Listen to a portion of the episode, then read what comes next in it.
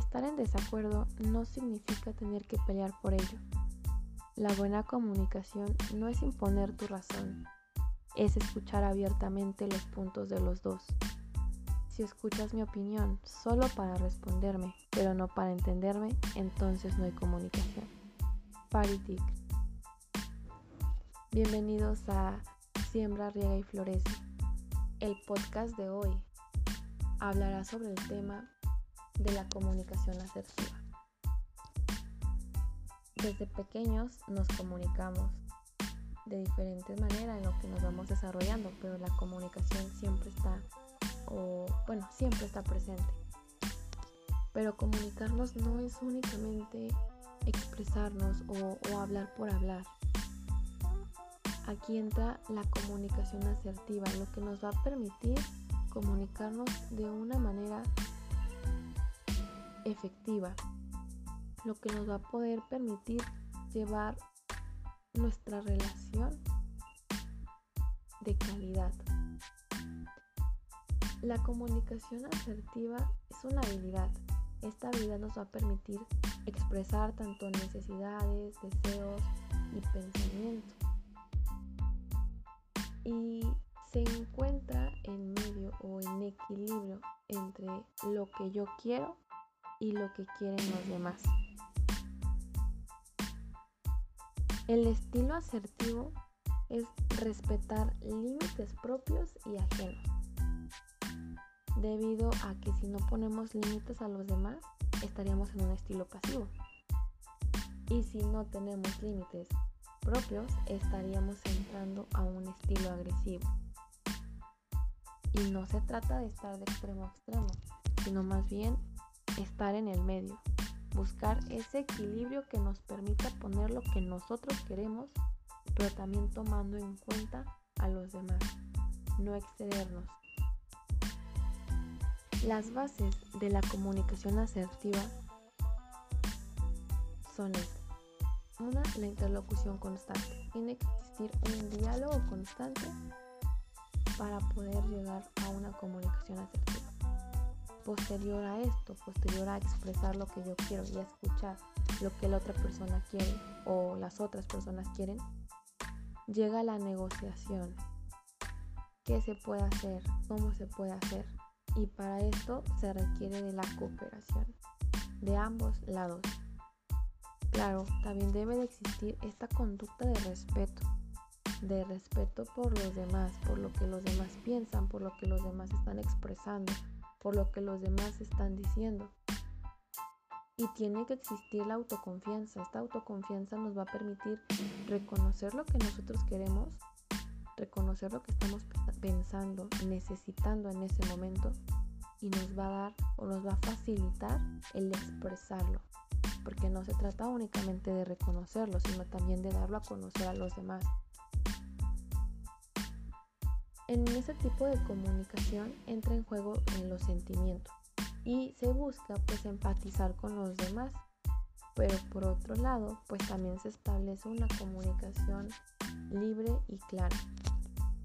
Los pasos para la comunicación asertiva eh, pues son los siguientes. El paso número uno es expresar cómo nos sentimos.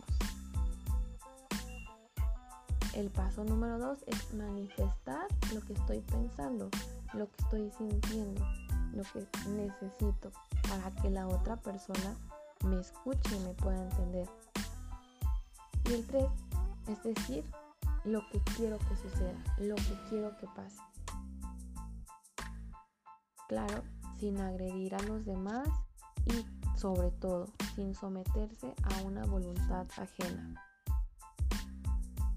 Las características de la comunicación asertiva se manejando pues, por cuatro elementos. Uno importante es el respeto. La persona que ejerce este tipo de comunicación se debe sentir libre y segura a la hora de expresar eh, las ideas, pero no porque estés expresando eh, algo personal, eh, pues sí, algo muy tuyo, vas a menospreciar a los demás o vas a ofender a los demás. La segunda característica es la escucha activa.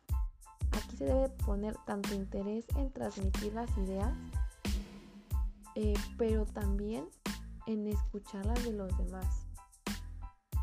Tiene que existir o se tiene que mantener este feedback correcto, esta retroalimentación entre emisor y receptor.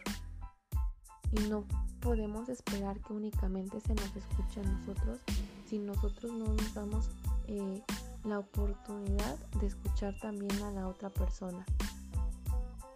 Otra característica súper importante es la honestidad. Comunicar eh, realmente lo que estoy sintiendo, lo que pienso, lo que necesito. Y por último, eh, la comunicación asertiva nos va a permitir tener una solución de conflictos eh, efectiva, ya que va a dar valor a cualquier idea expresada, aunque no sea compartida por todos. Solo basta en poner un poquito de atención en nuestro día a día y ver que muchas veces la falta de comunicación o una comunicación no asertiva puede generar bastantes conflictos. Por ello la importancia de sabernos comunicar con los demás en todos los aspectos, no únicamente en aspecto educativo, ¿no? sino también en el contexto familiar, con nuestras amistades, con nuestra pareja. Al expresarnos de forma adecuada, comunicarnos de forma adecuada, podemos evitar muchísimos problemas, muchísimas situaciones eh, que, no, que no deberían de estar. Basta con prestar atención a lo que decimos y cómo lo decimos, porque no es únicamente hablar por hablar, ¿no? Sino también es buscar las palabras correctas, el modo correcto, el momento correcto de expresarlo. Aprender a escucharnos, aprender a reconocer lo que pienso, mis necesidades, mis deseos es súper importante. Y la misma importancia tiene el cómo voy a expresar esto que estoy sintiendo, esto que estoy pensando o esto que estoy necesitando. Y claro, también es demasiado importante aprender a escuchar al otro, poder llegar a acuerdos y, con ello fortalecer las relaciones en las que nos estamos eh, desarrollando.